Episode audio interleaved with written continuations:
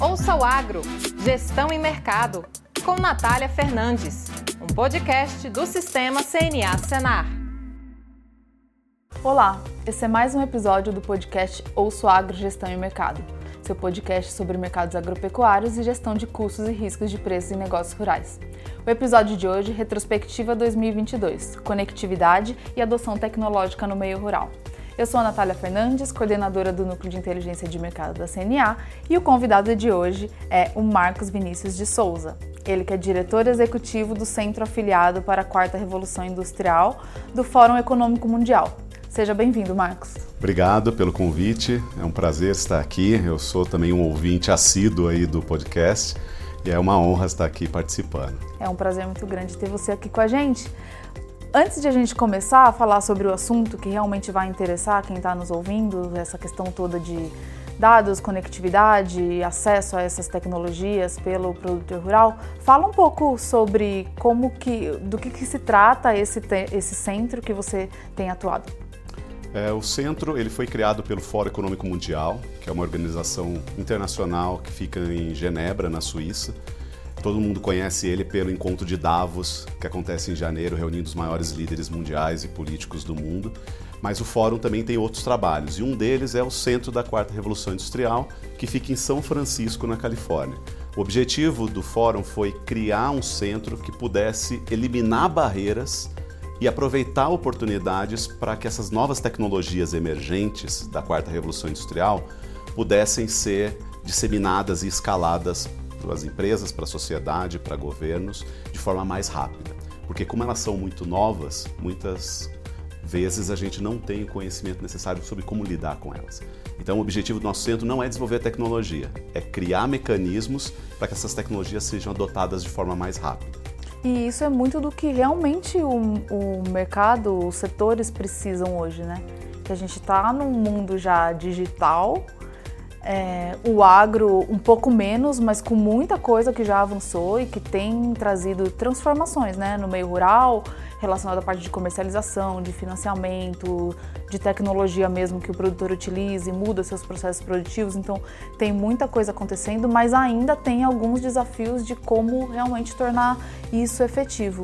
Então, aproveitando já dessa atuação, isso que você sinalizou, que é o papel do centro, e fazendo já uma retrospectiva de 2022, o que, que você destaca assim como os principais acontecimentos, o que, que avançou, o que, que foi desafiador relacionado a esse assunto da digitalização no meio rural e todo esse processo que envolve é, o acesso a essas tecnologias no campo? Acho que o que a gente viu em 2022 foi uma consolidação de tendências que já vinham acontecendo ao longo dos últimos tempos. Quais são essas tendências? Principalmente a questão de digitalização, que começou uh, muitos anos atrás, mas que depois da pandemia acelerou em todos os setores e o agro não ficou atrás disso, também manteve essa tendência de digitalização. Aconteceu também um, uma maior uh, pressão por questões socioambientais, principalmente relacionados aos ODS, os Objetivos de Desenvolvimento Sustentável da Agenda 2030 da ONU. Então, a questão ambiental e social está cada vez mais forte, inclusive com novas regulações de mercados externos, como a União Europeia, exigindo cada vez mais rastreabilidade de produtos agrícolas. E para conseguir atingir esse nível de exigência, provavelmente a tecnologia vai ser o fator chave para isso acontecer. Então você continua vendo uma alta digitalização, não só dentro das fazendas, mas antes e depois delas estarem ali. Vemos uma digitalização também nos hábitos de consumo, então uma consolidação foi questão de marketplaces relacionados a consumo de alimentos, também teve vários aí o iFood e também o Rappi, é, fazendo novas rodadas de captação. E a questão socioambiental, que principalmente fora do país tem feito uma pressão muito grande sobre o setor de alimentos, não só no Brasil, mas no resto do mundo. Então, o que a gente viu foi uma consolidação dessas tendências e uma aceleração delas acontecendo hoje. E também a gente tem visto uma consolidação e aceleração do papel das startups também, principalmente em países como o Brasil. Eu ia até te perguntar sobre isso, porque você fez essa retrospectiva e a gente realmente teve anos desafiadores. Você acredita que esses acontecimentos da pandemia, que gerou uma necessidade né, de se buscar o digital, tanto como você falou no agro, como relacionado ao consumidor mesmo, né? Na busca por alimentos e ali ele tem um outro nível de informação quando ele está fazendo uma aquisição no meio digital. É, como também a pandemia, de, a pandemia não, o conflito entre Rússia e Ucrânia, que também trouxe aí um impacto relacionado à segurança alimentar, que já vinha com a pandemia, mas com uma preocupação aí de fornecimento e preços de insumo, combustível, energia, alimentos, que acaba de certa forma é, afetando todos, né? Foi uma questão global que afetou todos os países. Você acredita que isso, esses fatores, de alguma forma, potencializou a o crescimento, de, o interesse de se lançar startups direcionadas para a produção de alimentos, de alguma forma tem alguma correlação? Há um interesse maior realmente de estar mais imerso e fazer esse setor evoluir digitalmente? Eu acredito que não teve impacto significativo em questão de startups, que era um movimento que já vinha acontecendo até antes da pandemia mas eu acho que pelo lado da demanda de quem usa essas tecnologias, a pressão ficou maior por achar soluções tecnológicas para resolver esses problemas.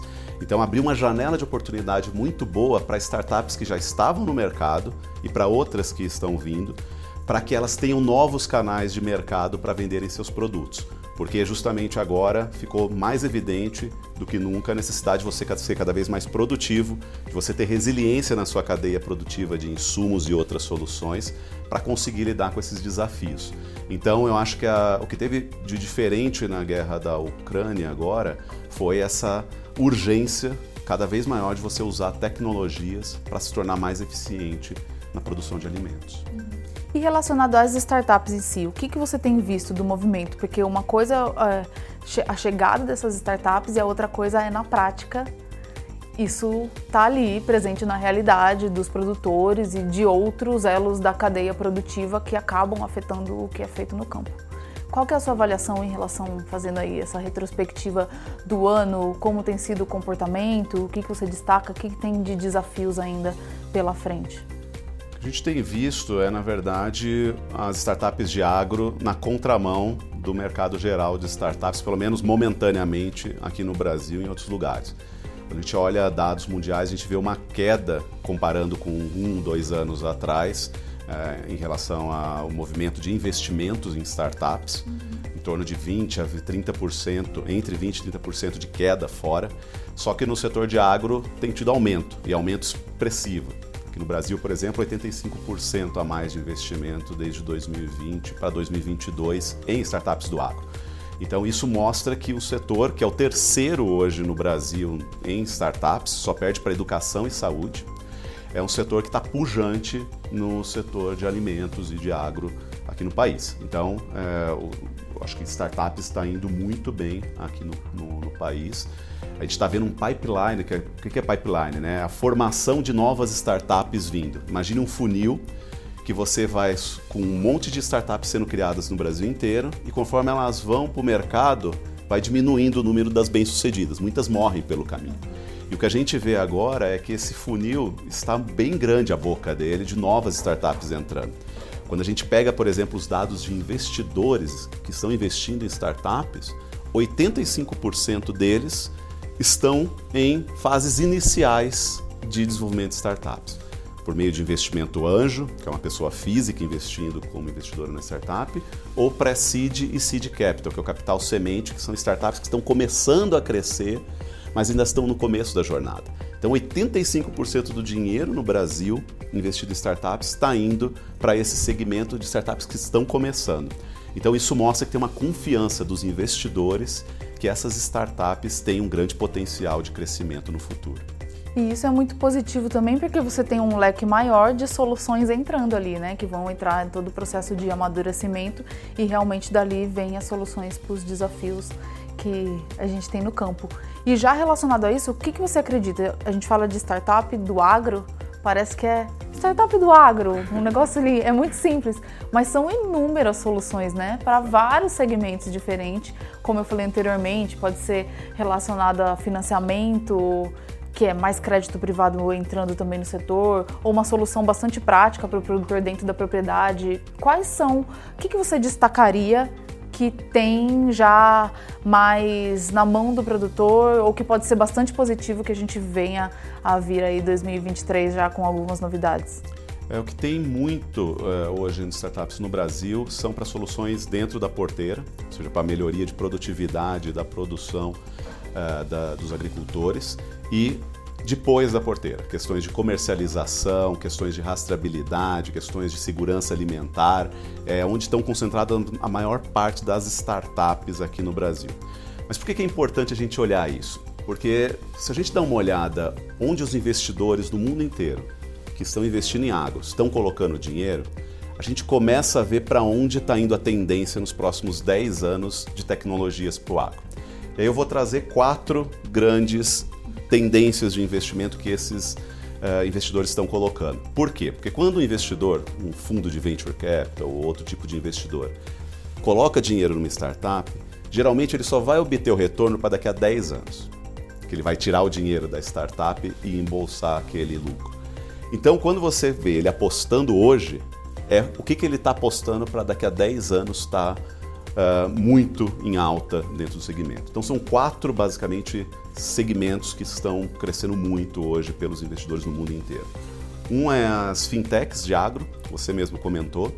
Por quê? Porque foi diagnosticado que o sistema bancário tradicional ou não consegue atender todos os nichos do agro, ou tem soluções melhores que, as que os que tem hoje no banco para colocar ali. Então, fintechs para agro é um que os investidores do mundo inteiro estão colocando recurso. O outro é insumos biológicos. Como é que você usa questões de vírus, fungos, bactérias, vespas, ácaros para melhoria de produtividade.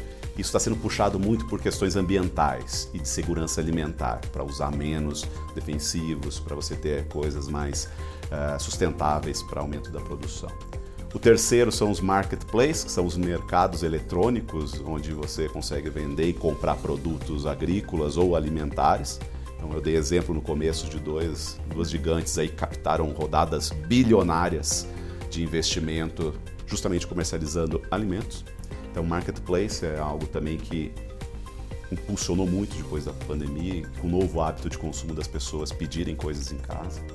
E, finalmente, o que a gente chama de Climatech, né? que são startups que desenvolvem soluções relacionadas ao combate de mudanças climáticas e questões de sustentabilidade, como rastreabilidade, como as questões de, é, de gestão da água, neutralidade de carbono e por aí vai. Então, essas quatro grandes teses de investimento que a gente chama é onde a gente vê grande tendência de crescimento nos próximos anos.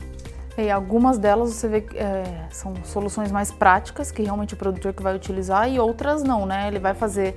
É, ele vai se beneficiar pelo fato de ter, mas pode ser que ele não seja usuário. Mas eu queria agora que você já puxasse, trouxesse para a gente algumas informações sobre o que, que você tem visto da adoção pelo produtor rural no campo para essas soluções todas que a gente está falando. Quando a gente fala de agro, o agro brasileiro ele é muito grande, diverso, tanto relacionado à questão regional, como o perfil de produtor, o uso de tecnologia dentro da propriedade. Então a gente tem um número maior, talvez, de soluções para um perfil, um número menor para outras, mas um interesse muito grande de que se amplie o acesso para todos os produtores, independente do local geográfico que eles estão, né, da região principalmente essas áreas que já são mais distantes de centros urbanos e têm uma necessidade maior até pela conectividade, como relacionado a perfil de produtores mesmo, agricultores familiares que têm uma produção bastante interessante, bastante tradicional no Brasil, são muito importantes nas suas regiões lá e eles também já precisam, né, já têm buscado essas soluções e precisam também. Então, queria que você trouxesse assim, qual a sua avaliação em relação ao processo, ao status atual do nível de adoção e quais são os desafios para adoção pelo produtor rural por essas tecnologias. Tá. Acho que aqui no Brasil, é, em termos de grandes produtores, é, a gente está no mesmo nível que outros países desenvolvidos na produção agrícola. Então, as grandes produções aqui no Brasil, elas usam muito, muito, uh, muitas soluções tecnológicas aqui dentro. A preocupação agora é nos pequenos e médios. É, como é que a gente faz com que eles adotem mais tecnologias? Porque eles estão muito atrás. Isso não é uma, é, uma especialidade, uma característica só do agro. Quando a gente analisa o setor industrial, o setor de comércio no Brasil, o uso de tecnologias é muito baixo, principalmente tecnologias digitais que aumentam a produtividade. E aí tem vários fatores para isso acontecer, que isso acontece para os pequenos e médios. Tem, por exemplo, a falta de conhecimento que existem soluções que possam ajudar. É o desconhecimento de que ele tem problemas ali na produção. Muitas vezes nem eles têm conhecimento do problema que ele tem. Então, se você não sabe o problema que você tem, você não vai buscar nenhum tipo de solução. Tem uma questão também que depois que ele descobre que tem um problema, depois que ele descobre que tem uma solução tecnológica para isso, vem a dificuldade de implementar. Ou seja, tecnologia não é alguma, algo que você compra numa prateleira e coloca para funcionar automaticamente na sua produção, nem na sua empresa. Você nem vai, a gente, nem a né? gente. pega uma solução nova ali, não tem. Exatamente. E no caso de ou empresas, indústrias ou uh, fazendas, propriedades rurais, você vai ter que fazer uma série de mudanças. Mudanças de processo, mudanças de sistemas, treinamento dos gestores, treinamento dos funcionários que vão usar aquilo. Então são várias ações que você precisa fazer dentro da sua propriedade para conseguir fazer o uso daquela tecnologia da melhor maneira possível. Porque caso contrário, você vai estar digitalizando algo que não está bom. Então, não está preparado, né? Não é todo o campo que está preparado para utilizar. Às vezes até buscar outros profissionais no, no mercado, na região, para que ele consiga realmente, de fato, colher ali os frutos com a implementação daquela tecnologia. Exatamente. O apoio é muito importante nesse momento. Apoio de alguém, ou de um consultor, ou de um assistente técnico que vá lá e oriente ele sobre os problemas que ele tem, meça esses problemas, ou seja, quanto que é o tamanho desse problema, quanto que isso está me gerando de prejuízo ou de perda de oportunidade. Depois disso, qual que é a melhor solução para aquele problema? Muitas vezes eles não sabem que tem soluções muito baratas, de 100, 200 reais, que você consegue comprar de startups que já resolve aquele problema. Mas a falta de informação sobre tecnologia para resolver aquele problema ainda não chega na ponta. Então, alguém que ajude a fazer todo esse processo de qual é a melhor tecnologia e depois ajudar ele a implementar isso com as mudanças que são necessárias dentro da empresa, é importante para fazer com que ele adote e mantenha, porque muita gente adota e depois abandona e volta para o que estava antes. Então, você manter e continuar dando suporte para esse produtor é importante. A gente fez um programa é, no centro da quarta revolução industrial para o setor de indústria, que é muito parecido com os problemas que tinha no agro. E, esse, e essa solução que a gente construiu, é toda uma metodologia de como fazer essa intervenção dentro das indústrias, hoje foi absorvida pelo SEBRAE, pelo SENAI, pela BDI, pelo BNDES e hoje está é, previsto agora para os próximos dois anos atingir 35 mil indústrias usando essa metodologia. Mas o que, que a gente fez? A gente faz todo o acompanhamento que eu descrevi agora, desde o diagnóstico do problema até a implementação e continuidade da solução, medindo quanto que ele ganha de produtividade, quanto que ele economiza e aí como que a produtividade dele aumenta ao longo do tempo. Então, adoção tecnológica não é só comprar tecnologia, é todo um aprendizado, treinamento dos donos, dos gestores e dos trabalhadores. A, a frustração pode até ser pior, né? Como você falou, ele comprar, não conseguir abandonar e aí pode querer não fazer, não entrar nisso de novo, né? Exatamente. Uma coisa que acontece muito é às vezes ele comprar uma tecnologia que apresentam para ele e a tecnologia ser muito cara para aquele problema que ele está resolvendo. Ele usa 5% daquele software, daquela solução e nunca vai se pagar essa tecnologia, porque ele paga ou pagou muito caro nela. Então, saber adequar a tecnologia certa para o problema certo é algo que precisaria dar esse apoio para esses produtores, né? porque os resultados são absurdos que a gente vê quando eles começam a usar isso. E conectividade, você acredita que ainda é um, está dentre os principais desafios para esse acesso, para essa adoção de tecnologia pelo produtor rural nessas áreas rurais? Sim, ainda é um desafio e eu não estou falando nem de 5G, estou falando de 3G. Então, assim, a gente tem esse desafio, sim, que tem muita área. Acho que o último dado que eu vi era em torno de 40% da, da, das propriedades rurais não tinham acesso, pelo menos confiável, é, de internet para poder utilizar essas novas tecnologias. E é um problema muito sério. É um problema muito sério porque isso impede justamente o uso de algumas tecnologias que precisam de dados para conseguirem acontecer. E dados é basicamente o combustível dessa economia digital que a gente está falando. Você precisa ter dados para conseguir fazer com que essas tecnologias processem esses dados e dão as soluções para o produtor do que, que ele deve fazer, como deve fazer e fazer um bem, um bom uso dessas tecnologias. E quando você fala de dados e para os produtores que nos ouvem, nos assistem, é, traduz isso um pouco, porque de que forma que ele pode fazer essa contribuição, se ele já precisa ter esses dados antes de utilizar, ou se não, é quando ele começar a utilizar a tecnologia que esses dados vão ser gerados. Como que é esse passo a passo do uso de tecnologias como essa que você acabou de falar, que os dados são relevantes e vai gerar uma solução depois mais para frente? Traduz um pouco isso para gente. Tá. É, bom, dados você pode coletar de diferentes formas, até com um caderno e caneta você pode coletar esses dados.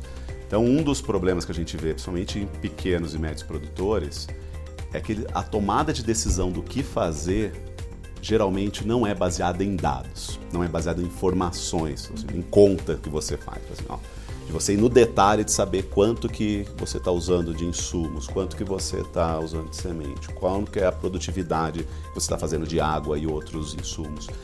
Então, assim, e, e todo o processo tem que ser coletado. Agora, você perguntou passo a passo. Ainda bem que tecnologias permitem que a gente venha de diferentes formas. Então, assim, é, se ele tiver já essa coleta de forma manual, feita manual, a tecnologia traz a possibilidade disso ser digitalizado ou ser coletado muitas vezes de forma automática com sensores, sem ele precisar gastar muito tempo nisso. Então, você saber o que está acontecendo no detalhe, em cada parte da sua operação, e depois a tecnologia pegar esses dados e transformar em informação útil para você tomar decisão, é o que já dá esses grandes saltos de produtividade que a gente está falando.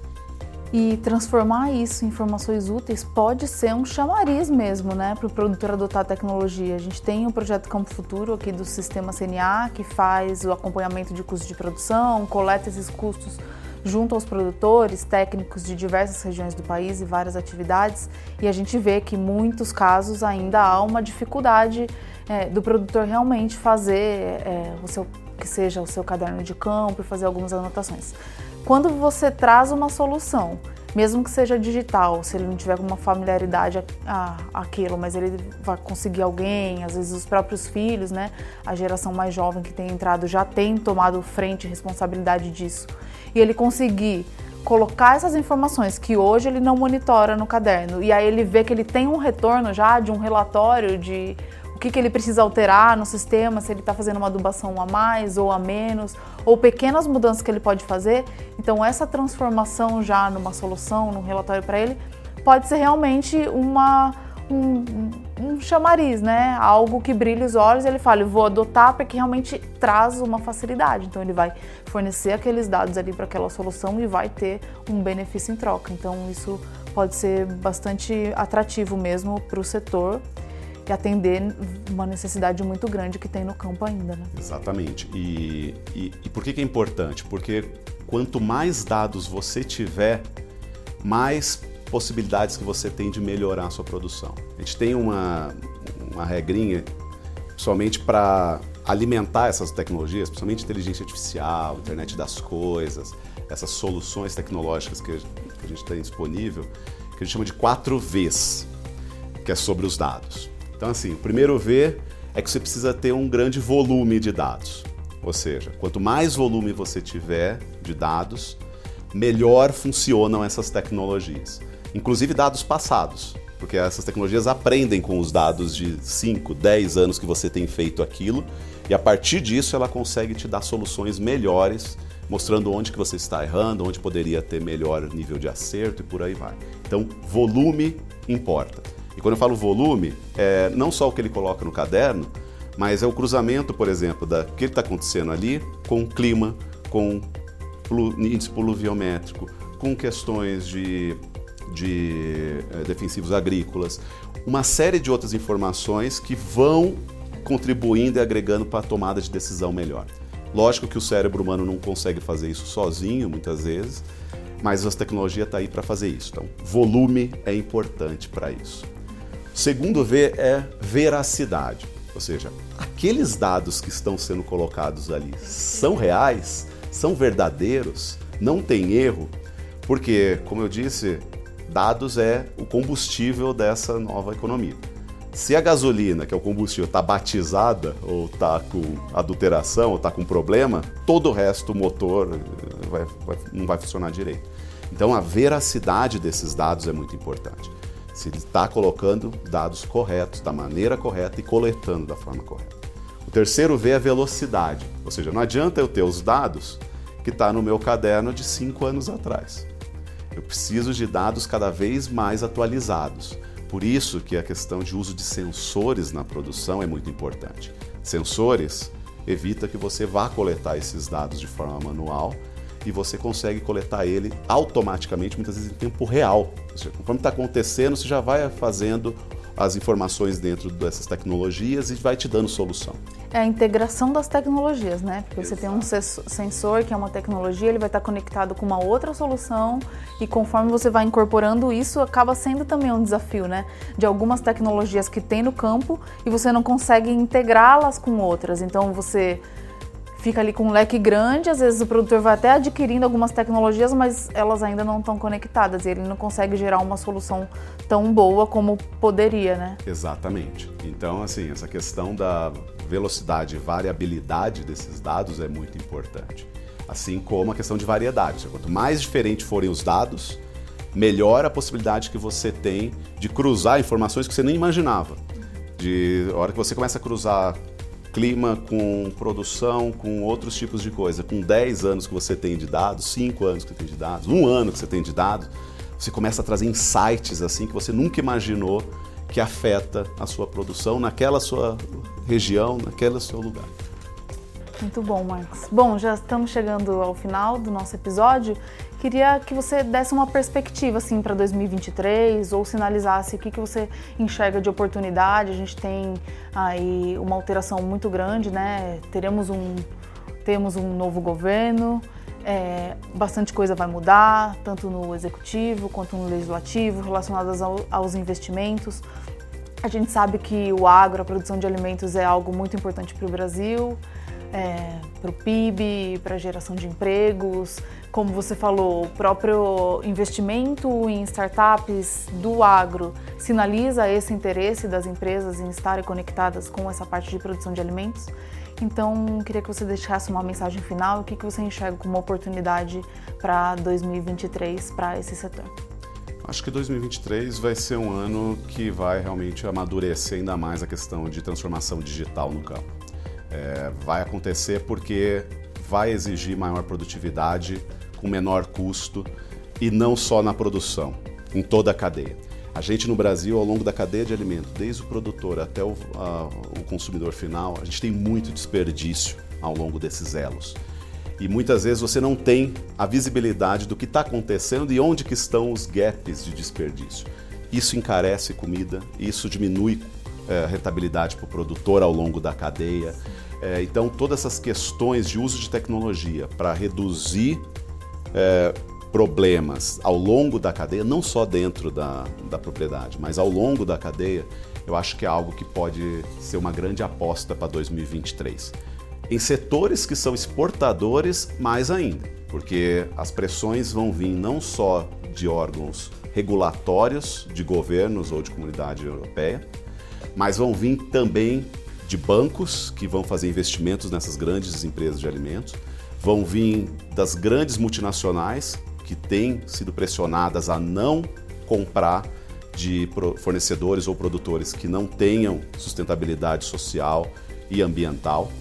E aí, de novo, como é que a gente consegue fazer isso de forma barata, rápida, confiável para investidor, para consumidor e para as empresas poderem ter confiabilidade nessas informações. é com o uso de tecnologia. É o único caminho que vai ter é esse. Então, as grandes pressões por sustentabilidade no mercado externo, quanto redução de desperdício e segurança alimentar no mercado interno, poderão ser resolvidas e eu não tenho dúvida que é o único caminho que tem é o uso de tecnologias para isso. E as tecnologias que estão sendo desenvolvidas aqui no Brasil, a qualidade é muito boa e cada vez mais, por causa da competição, os custos vão ser menores. Aí é uma questão dos produtores quererem ou não adotar e testar essas soluções. E volta para o que você falou, né, da importância dos dados e do digital, né? Esses dados estarem nesse digital para você ter essa transparência e essas informações que atendam a todas as necessidades. Exatamente. A nossa, a nossa visão é que os dados vão ser exigidos futuramente, mas um futuro muito próximo, vão ser exigidos de bancos. Então eles vão cobrar menos se você apresentar dados confiáveis vão dos consumidores, lá fora já é uma tendência, aqui no Brasil ainda nem tanto, mas é uma questão de tempo, e das empresas, ou seja, empresas que compram essas, esses produtos dos produtores, principalmente multinacionais, estão com regras cada vez mais restritas. Então elas vão querer saber sim o que está acontecendo em cada elo da cadeia. Por quê? Porque se der algum problema, é a imagem delas que vão estar em jogo.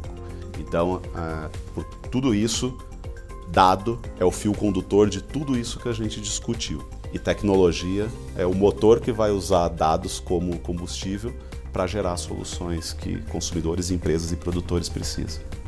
Muito bom. Bom, então vamos em frente que ainda tem muitos desafios pela frente, né? E muitos benefícios para esse setor. É, bom, Marcos, foi um prazer ter você aqui. Muito obrigada pela sua participação. Espero que a gente possa conversar em 2023 sobre muita coisa que evoluiu, que você trouxe aqui pra gente. Prazer estar com você.